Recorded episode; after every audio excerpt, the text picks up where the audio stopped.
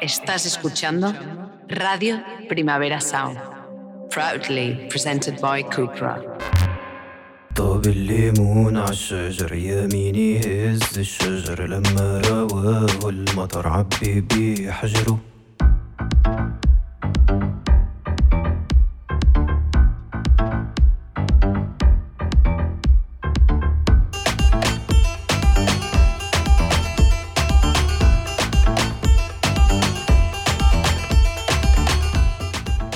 Bienvenidas, bienvenidos, bienvenides. Esto es La Internacional, un programa sobre historias que no siempre son noticia en cualquier continente. Somos Adriana Cardoso e Ibai Arvideaza de Zungukop y hoy, 8 de marzo, vamos a hablar de feminismo e islam. Hemos invitado a dos feministas musulmanas que nos gustan para que nos ayuden a entender la importancia de una mirada poscolonial e interseccional sobre el género. Pónganse cómodas, empezamos. Choque de trenes y posterior movilización en Grecia. La noche del 1 de febrero, un tren de pasajeros y uno de mercancías chocaron en Tevi, cerca de Larisa. La peor tragedia ferroviaria de la historia de Grecia ha dejado al menos 57 muertos y ha puesto de relieve el deplorable estado de los servicios públicos después de 12 años de políticas de austeridad impuestas. El accidente ha desatado una ola de protestas, ocupaciones de institutos, disturbios y movilizaciones que han conducido a la huelga general que está teniendo lugar hoy, 8 de marzo. La luz al final del túnel que se veía en Grecia era otro tren por la misma vía mientras el jefe de estación controlaba el tráfico con un lápiz y una libreta porque el sistema automático llevaba 23 años sin funcionar. Huelga general también en Francia. Francia vuelve a protagonizar una gran jornada de huelga y grandes movilizaciones en todo el país en contra de la reforma del sistema de pensiones, que pretende retrasar la edad de jubilación de los 62 a los 64 años, entre otras medidas se va a reducir drásticamente la frecuencia de trenes, metro e incluso aviones, y también hay paros en otros sectores esenciales como la energía, con la idea de paralizar completamente el país. Además, están previstas más de 260 manifestaciones en distintos puntos de Francia. Las huelgas generales son como el sexo. Aunque te parece un poco lo de siempre, un griego y un francés siempre molan. Los talibán obligan a las mujeres divorciadas a volver con sus maltratadores. El régimen talibán ha prohibido por ley todos los divorcios instados por las mujeres. La anulación, que tiene efecto retroactivo, implica que las mujeres que se divorciaron de sus maridos maltratadores tienen la obligación de regresar con ellos. Bajo el gobierno anterior, a las mujeres se les concedía el divorcio unilateral, lo que les permitía escapar de maridos maltratadores. Miles de estas mujeres que volvieron a casarse para empezar una nueva vida se enfrentan ahora a la amenaza de ser procesadas por adulterio, porque su segundo matrimonio ha sido invalidado automáticamente. Yo es que siempre que oigo hablar de los talibán pienso en Silvia Federici. El talibán y la bruja. Consecuencias políticas del terremoto en Turquía. Se han cumplido un mes del seísmo de Turquía y Siria que ha dejado ya más de 51.000 muertos y más de un millón y medio de personas sin hogar. Un terremoto que ha traído también en Turquía protestas contra Erdogan por el retraso de la ayuda pública los primeros días y la descoordinación con las agencias de rescate. Protestas que han llegado incluso a pedir su dimisión, con la sombra de las elecciones parlamentarias y presidenciales de mayo. Las encuestas señalan que el bloque opositor tendría opciones de ganar las elecciones. Arrimadas dice que ha notado un temblor. Avance de Rusia en el frente de Bakhmut. Más de un año después de que iniciara la invasión rusa de Ucrania, el epicentro de los combates se sitúa ahora mismo en Bakhmut, en Donetsk. Las Fuerzas Armadas ucranianas aseguran que aún están resistiendo en la zona, mientras que el grupo de mercenarios rusos Wagner dice que han cercado a las tropas de Ucrania. La conquista de Bakhmut es para Moscú fundamental para avanzar en el control del Donbass, y el grupo Wagner ha pedido más munición, anunciando que si ellos se repliegan, caerá todo el frente de ataque ruso mientras Zelensky asegura que no van a retirarse y que están reforzando este frente. Como nos estamos quedando sin chistes sobre Ucrania, a partir de ahora, con estas noticias, contaremos chistes normales. Hola, quería una camiseta sobre alguien inspirador. ¿Gandhi? No, Mediani. Bukele inaugura la mayor prisión del Salvador. La megacárcel llamada Centro de Confinamiento del Terrorismo se ha inaugurado con la llegada de 2.000 presos, supuestamente miembros de pandillas en El Salvador. La cárcel tiene capacidad para 40.000 personas y forma parte de la estrategia de Nayib Bukele contra la delincuencia de las pandillas. Este traslado ha sido retransmitido en vídeo como si de una película se tratase, donde se ve a los presos corriendo descalzos con las manos en la cabeza y algunos incluso maniatados.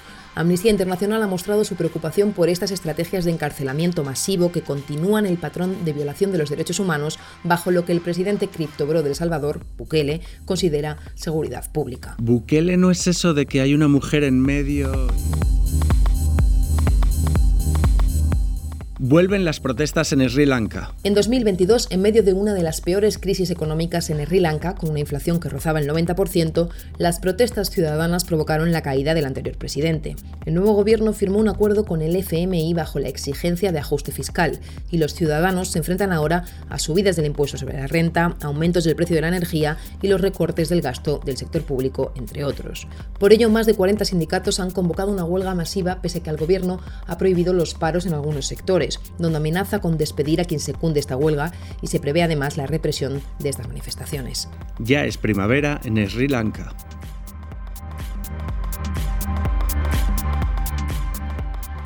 Decepción juvenil en las elecciones de Nigeria. La gran expectativa despertada por Peter Obi, un candidato joven con una imagen austera y renovadora que parecía haber movilizado a los jóvenes, no ha sido suficiente para darle la vuelta a las elecciones. Estas elecciones estuvieron marcadas por irregularidades y violencia, por lo que la oposición ya ha anunciado recursos. Pese a estas fallas en el sistema electoral y una baja participación, la victoria ha sido para el candidato oficialista Bola Tinubu, de 70 años, ya proclamado nuevo presidente electo del país más poblado de África. Ramón Tamames ha declarado que no se puede confiar en candidatos tan jóvenes e inexpertos.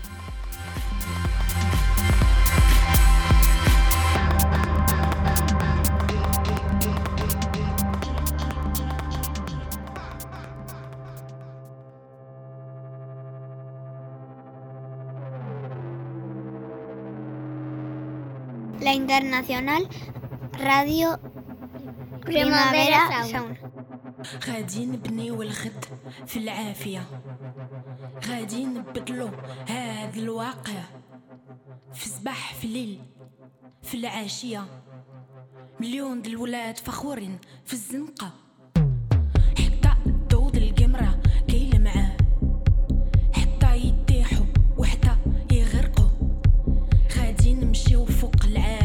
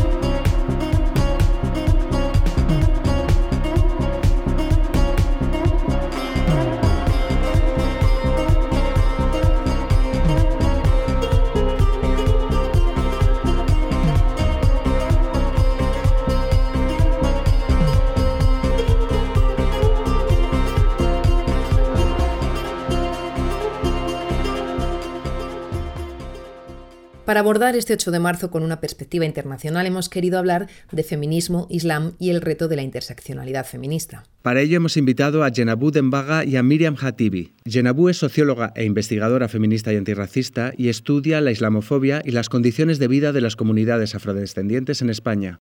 Miriam es activista y analista de datos y una de las principales voces a favor del feminismo verdaderamente interseccional en el Estado estatal. Bienvenidas y, muchas gracias por estar aquí con nosotras.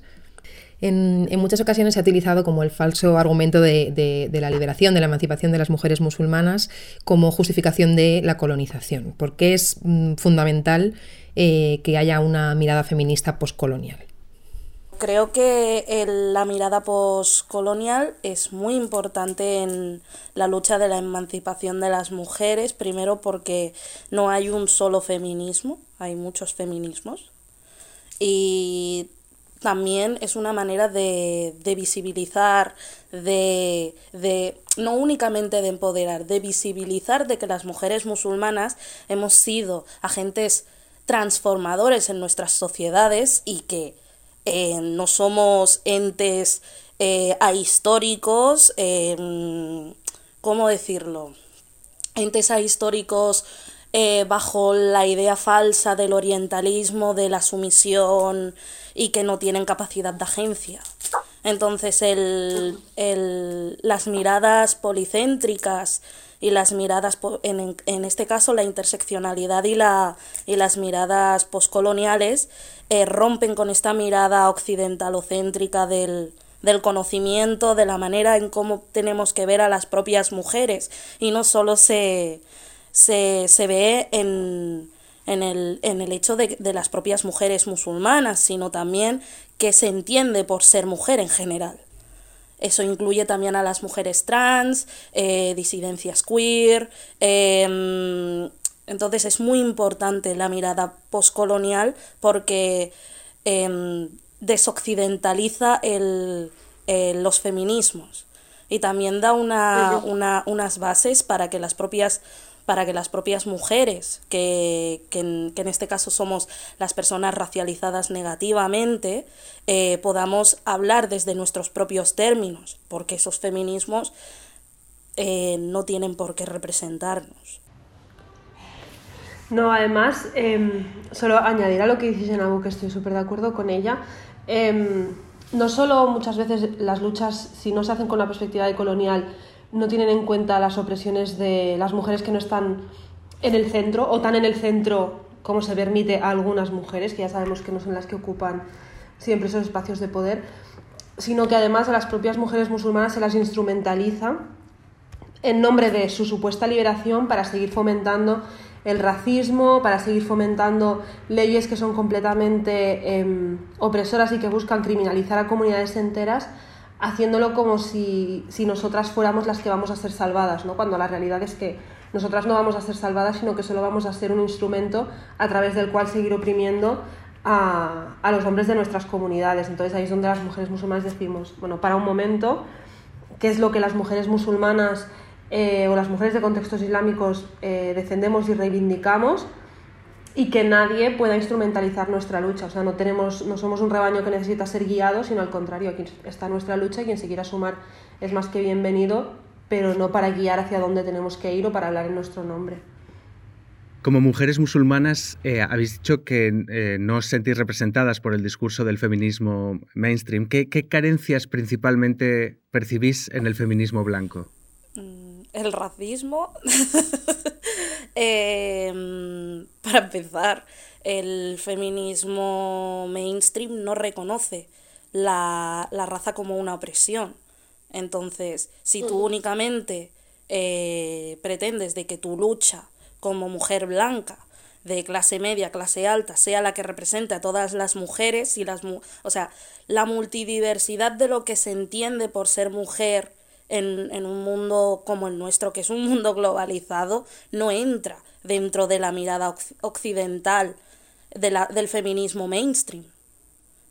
No entran las mujeres trans, no entramos nosotras. Yo ni siquiera entro como mujer negra y musulmana en esa mirada. Entonces, ¿por qué quiero participar en un feminismo que es excluyente? el feminismo mainstream es súper excluyente. Y no solo eso, instrumentaliza a las mujeres racializadas, a las mujeres musulmanas. Y también tengo que decirlo, como mujer negra se nos instrumentaliza en términos de mutilación genital femenina, en términos de poligamia, ahora con las campañas que se están haciendo de, de, lo, de lo que ha ocurrido en Irán. Vamos a ubicarnos y no ocupemos espacios que no nos pertoquen. Muchas veces se pone el foco en el velo o en lo que llaman la batalla del velo. ¿Os cansa este discurso? ¿Os sentís cuestionadas con él? Yo creo que se está poniendo en el centro algo que no es tan central. O sea, hay muchos contextos en los que sí que llevar el velo o no llevarlo eh, te sitúa en un eje en el que pues, incluso te estás jugando la vida o corres el riesgo de perderla en muchos otros contextos se está poniendo, se está equiparando a, por ejemplo, eh, se está poniendo como si la situación en Barcelona fuera la misma que en Irán, cuando para nada es lo mismo. O sea, mi experiencia como mujer que lleva velo no es la misma para nada a la experiencia de una mujer que lleve velo en Irán. Entonces, cuando se ponen al mismo nivel esas dos situaciones, lo que se hace es decir, habla de esto primero y luego ya puedes hablar de lo que tú querías, ¿no? Y es como que tienes que pedir permiso, legitimarte, defender tu postura. Partes de la base de como una especie de... como si fueras afín a ciertos movimientos, tienes que primero romper esa barrera y luego ya puedes empezar a reivindicar, ¿no? Y dices, bueno, yo lo que estaba reivindicando eh, era espacios de visibilidad pública para las mujeres musulmanas. Me da igual que lleven velo o que no lo lleven, ¿eh? lo pongo como ejemplo. Y en cambio siempre es como que primero, como mujer musulmana, tienes que hablar, posicionarte eh, dónde estás respecto al velo, cuál es tu opinión respecto al velo y ya después todo lo demás. Cuando como mujeres musulmanas lo que estamos reivindicando es el acceso al mercado laboral sin restricciones, el acceso, el que por ser mujer musulmana no se me eh, limite a la hora de ir a visitar un piso, el acceso a los espacios religiosos en igualdad de derechos respecto a los hombres musulmanes. O sea, estamos reivindicando tanto hacia afuera como hacia dentro de la comunidad y es como que vayas donde vayas, tienes que hablar del velo, ¿no? Sí, sí, totalmente con esto y totalmente con lo que ha dicho la compañera Miriam de que se focaliza el tema del velo y es como las mujeres las mujeres eh, musulmanas eh, reivindicamos temáticas mucho más allá del velo y totalmente en, en un contexto de auge de islamofobia donde las mujeres son en una parte considerable del, de, de, la, de, las discriminaciones y de los discursos de odio. Eh, tenemos que responsabilizar a las propias mujeres de los propios discursos de odio, o sea, es todo tan, tan maquiavélico, mm. tan retorcido, que a veces me da un poco de vergüenza eh, encender, encender la tele, encender eh, los medios de comunicación, en cómo se, se idealiza y sobre todo se infantiliza. Y mm, Yanabu, tú eh, explicas cómo también desde las ciencias sociales, desde la academia, se estudian las desigualdades mm, sociales, pero que también son como un foco de, reproducción de las mismas, ¿no? Sí, em, la, mm, las desigualdades, a mí lo que, me, lo que me sorprende de todo esto es cómo no se ve a la gente como un continuum, ¿no? Como cajas eh, separadas y eso es lo que hace que a veces em, las las, las, las luchas no se, no se vean como conectadas. El racismo con el sexismo están unidos, porque hay, en, en, o sea, evidentemente hay mujeres que están sujetas bajo la racialización negativa. Entonces, ¿cómo el orientalismo afecta a las mujeres, a las mujeres musulmanas? Lo vemos claramente en los discursos de odio. ¿Eso no es una cuestión feminista? Por supuesto que es una cuestión feminista. A mí me, me, me, sorprende cómo en ciencias sociales no somos capaces de ver a los individuos como un continuum de cosas y que los individuos van cambiando y los colectivos y las luchas, las resistencias van cambiando y se van transformando a lo largo del tiempo. Las mujeres musulmanas han reivindicado siempre y más allá de la reivindicación de la, de la poscolonialidad, han transformado, les guste o no, sean veladas o no, las mujeres musulmanas hemos sido agentes históricos que hemos transformado nuestros contextos. Pretender de que la figura, mm, de los hombres y de las mujeres musulmanas ha sido inamovible, inmodificable a lo largo del tiempo, es una burda mentira. O sea, ¿qué pasa con, los, con el contexto político que hay? Evidentemente las vivencias que yo pueda tener con Miriam son totalmente distintas. Yo vengo de un contexto de mayoría musulmana en el África del Oeste y mi compañera vive en el contexto del norte de África. No, a mí me parece que cuando hablamos de feminismos islámicos y de islamofobia de género en España, como que siempre la imagen que viene a la cabeza es una persona como yo, que es una persona del norte de África, descendiente de marroquíes o de personas argelinas, eh, mujer joven, escolarizada y educada en España. Em, entonces es como siempre el mismo patrón y siempre es la misma imagen de mujer musulmana. Y en cambio, mujeres musulmanas que van a hablar atravesadas por, otras, por otros ejes, pues como puede ser Jenabu, que al final em, las dos podremos sufrir racismo, pero es muy distinto el que puede sufrir Jenabu como mujer negra que el que puedo sufrir yo como mujer norteafricana. Entonces, em, a mí lo que me hace pensar mucho es eso, el decir, parece que se habla mucho de feminismo islámico y hay mucha preocupación y mucho debate sobre las mujeres musulmanas, pero al final de lo que estamos hablando es de mujeres magrebíes, porque todo lo que no sean mujeres magrebíes están completamente invisibilizadas. Mujeres negras, mujeres asiáticas, eh, mujeres em, incluso latinas conversas, es como el... Incluso dentro del margen es como que solo permitimos una serie de realidades, ¿no? Totalmente de acuerdo, por eso yo reivindico siempre, y Miriam lo sabe, eh, que, que las mujeres musulmanas somos diversas. Y, y reivindicar esa diversidad es visibilizar la realidad de las mujeres musulmanas. Hay mujeres musulmanas que llevan peluca, hay mujeres musulmanas que, o sea, no hay una manera de, de, entender de lo que se entiende por ser musulmana. Por supuesto, no tenemos que, con esto no estoy diciendo de que tenemos que que, invisibilizar el hecho de cómo, el, cómo la islamofobia afecta a las mujeres que, que, llevan el velo, porque es muy grave. Pero reivindicarnos es, es o sea, reivindicarnos en, en, nuestra diversidad como mujeres musulmanas nos humaniza. Al menos yo eh, pienso así. Creo que, que, que Miriam y yo, que podamos compartir eh, experiencias, que podamos compartir eh, vivencias, que podamos compartir luchas, también hace, hace que sea diverso, ¿no? Y, también visibiliza esta, esta diversidad dentro de, de, las mujeres musulmanas, porque mujer musulmana es, es muy grande ese término. ¿Creéis que en este sentido los últimos años eh, las apelaciones a la interseccionalidad son más eh, un tic retórico que una práctica asumida por la mayoría de los movimientos? Sí, o sea, a mí me da la sensación que se utiliza interseccionalidad muchas veces simplemente para como que tener la sensación de que lo estás haciendo bien, ¿no? Como el que tiene una papelera de reciclaje en casa y un poco eh, tiene esa como ese acuerdo social en el que todos estamos de acuerdo, pero que después a veces cuesta un poco de materializar con las acciones más pequeñas.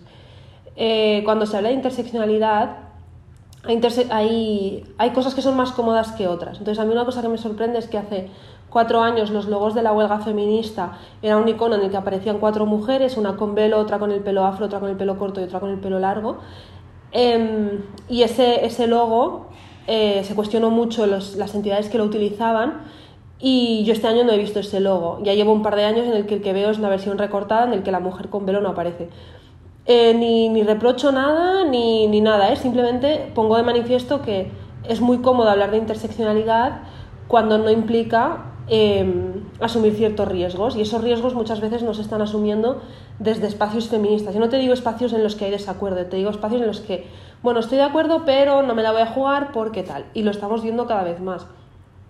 Eh, aparte, a nivel de interseccionalidad, para mí una cosa muy importante y de la que habla María Rodozarate en su libro es, cuando tú hablas de interseccionalidad, eh, tienes que entender que los ejes que te atraviesan no solo son ejes que suman opresiones, sino que algunos te colocan en el eje del oprimido y otros te colocan en el eje del opresor. Y eso es muy, muy, muy difícil de asumir. O sea, entender que tú puedes ser una mujer oprimida por ser mujer, pero puedes ser opresora por ser una persona blanca, es muy difícil, porque una cosa es entender que no estás en el grupo mayoritario y otra es entender que estás en el grupo que está haciendo daño a otro y asumir que tus privilegios son a costa de la pérdida de calidad de vida de otras personas. Entonces, para mí la interseccionalidad, como, y soy la primera, ¿eh? como cuesta tanto que pase por esa comprensión, está muy vacía de sentido, porque es una etiqueta que describe un contexto pero que no nos ayuda a transformarlo. Entonces, si vamos a describir contextos pero no los vamos a transformar, entonces somos academia, no somos movimientos sociales. Pero sí, sí, totalmente de acuerdo y como incluso dentro de la academia eh, se habla de cómo se instrumentaliza la interseccionalidad porque la gente no o sea, la gente no quiere hablar de privilegio. queremos hablar de opresiones, pero no queremos hablar de privilegio. Yo como mujer cis, pues mira, también tengo lo mío, ¿no? Pero la gente no quiere hablar de privilegio y hablar de privilegio toca la fibra de las personas. Pero es, o sea, yo creo que si realmente queremos luchar eh, contra las desigualdades sociales, toca hablar de privilegio, aunque eso incomode. Sí, totalmente. Y mm, ya también aprovechando, Miriam, em, tú formas parte de una iniciativa que se llama Algo Rise, o algo, no sé si lo estoy pronunciando bien. Em, son también las nuevas tecnologías y en, y en concreto eh, los algoritmos que, que, están detrás. ¿Son neutros eh, o son un elemento que está reproduciendo el racismo?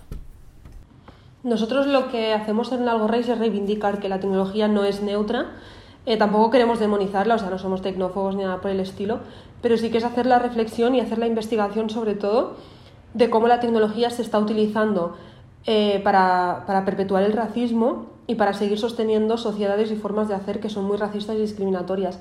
La mayoría de veces ni siquiera entramos en si es intencionado o no, si es un sesgo sin querer, la mayoría de veces ni siquiera entramos en eso.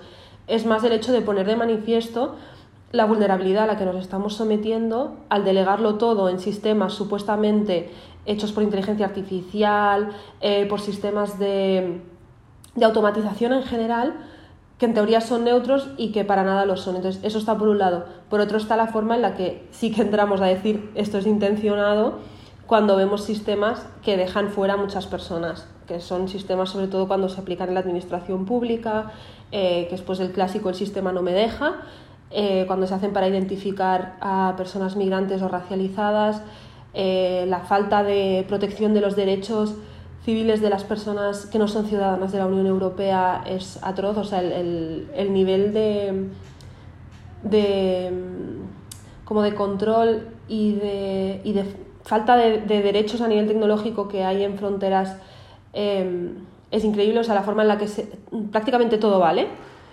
y la tecnología es así, se está aplicando un algoritmo, ¿no? Entonces cuando dices se está aplicando un algoritmo ya, mm, atención. Entonces nuestra, nuestro objetivo en Algo Rey sobre todo es decir, esto está pasando, lleva pasando 20, 30 años, eh, de hecho más en la mayoría de casos.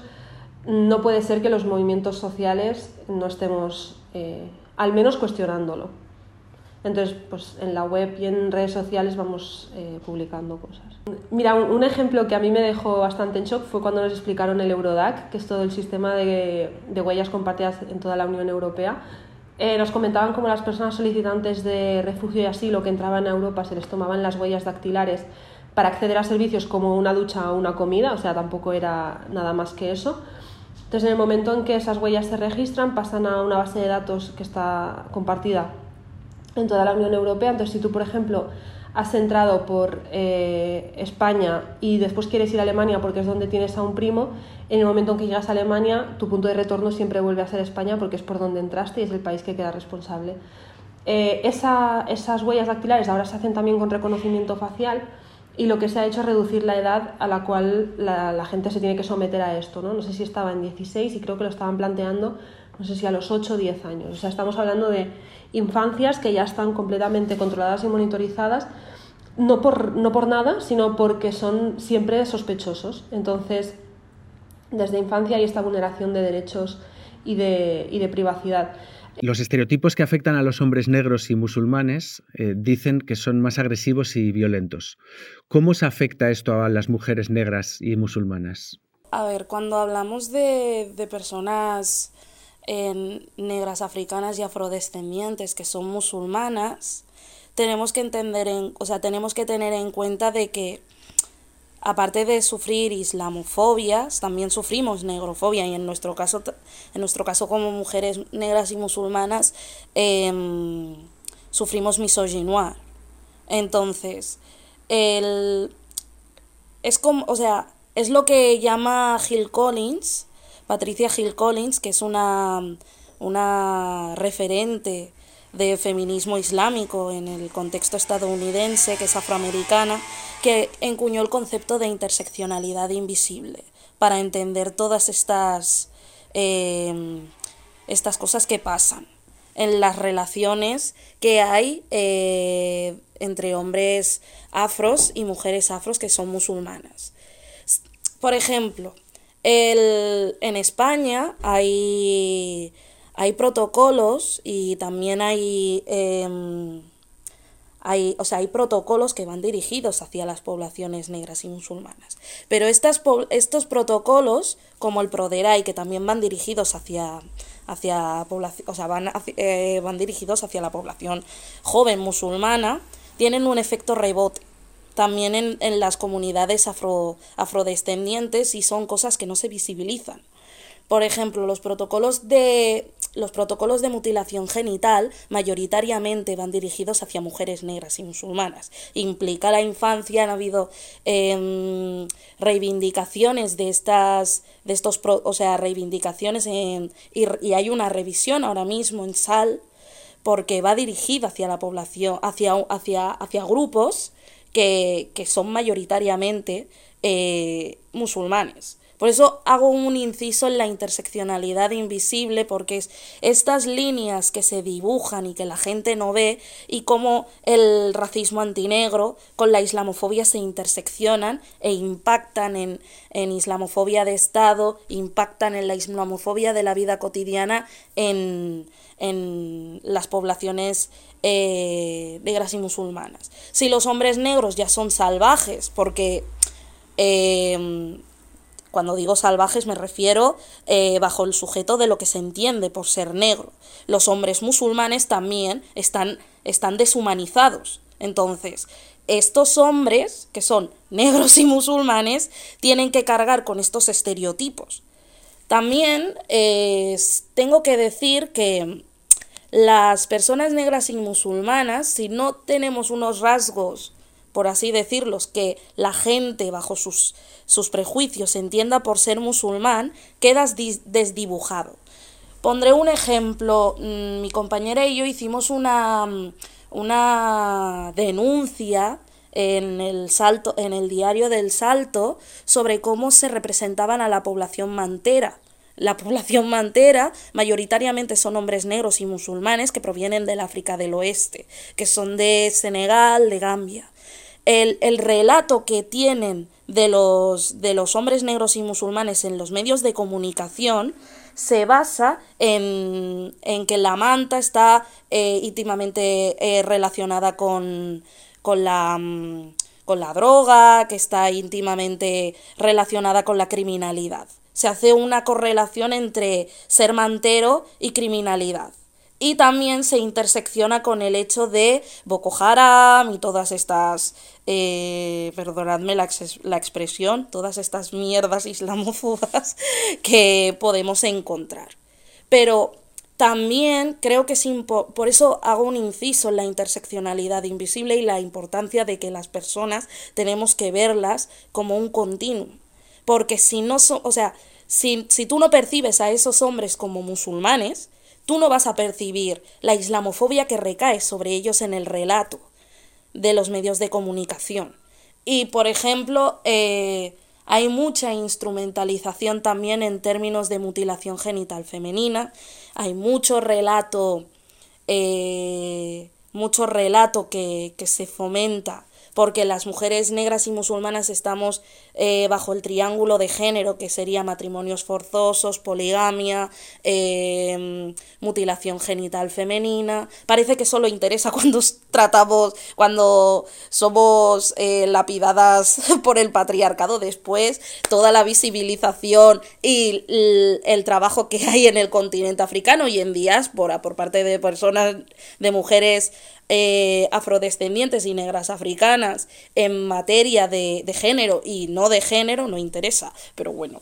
Entonces creo que estos dos, o sea, a través del, de la figura del, del, salvaje, del hombre negro musulmán como salvaje y de la mujer, que, que también refuerza, o sea, que se refuerza nuestra, nuestra um, discriminaciones y también, es una opinión, eh, se refuerzan los estereotipos de la africanidad mediante estos, estos estereotipos que pocas veces no queremos ver, o sea, somos muy, o sea, los vemos como muy desde la negrofobia, pero no somos capaces de verlos desde la desde la islamofobia. Y no solo afecta a nosotros que somos personas negras y musulmanas del África del Oeste, también afectan a personas que, que invisibiliza a personas que están en el norte, que también son personas afrodescendientes y negras africanas en el norte, que son musulmanas y que,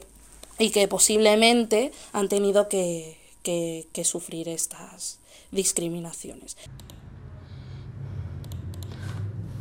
Es que lo has explicado genial, la verdad, y me ha parecido muy interesante lo que has dicho de las miradas, porque nos pasa mucho de si te pones las miradas de negro, la mirada de negrofobia, ya no ves la islamofobia.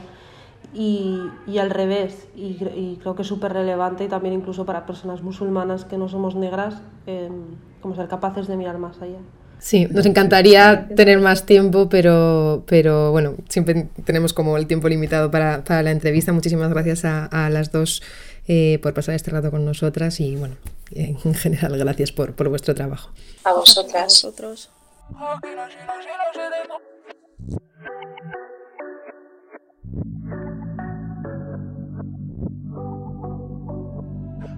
J'ai fait rentrer eux toute la semaine. Y'a mon plat sur la CP et t'as le seum. J'suis sous le scène, junior, c'est pétasse. Pas besoin d'un show quand t'es jolie casse. J'suis dans la suite et pas n'importe laquelle. Présidentielle et non personne à ken là. Jolie, jolie, jolie, jolie, jolie go. J'connais le SEVI qui souhaiterait donner le go. Un peu saoulé, j'suis dans l'ultimate. Maman est fière, donc le reste m'en tape. Il pense à WAM, mais j'suis trop loin dans le top. Merci au steak qui fait gonfler l'audimat. J'ai fait rentrer eux toute la semaine. Y'a mon plat sur la CP et t'as le seum. J'suis sous le scène, junior, c'est pétasse. Pas besoin d'un quand t'es jolie garce.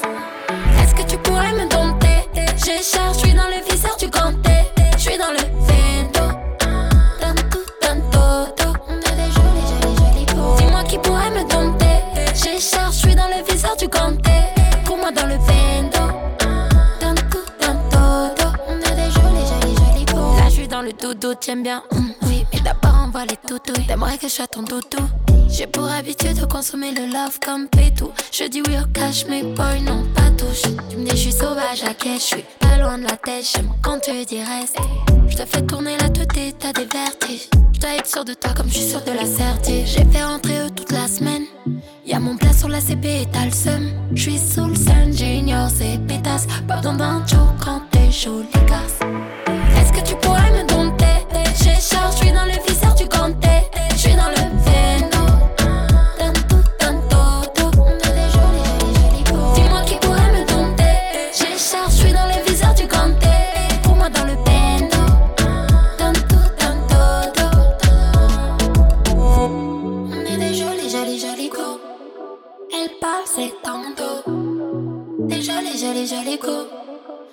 Fresqués.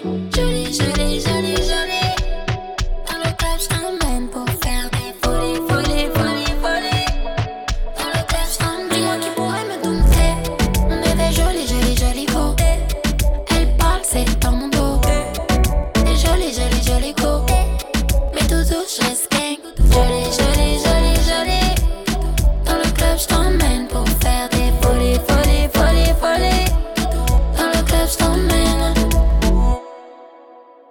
acabar, hemos elaborado nuestro personal top 5 de peores maneras de conmemorar el Día de la Mujer Trabajadora.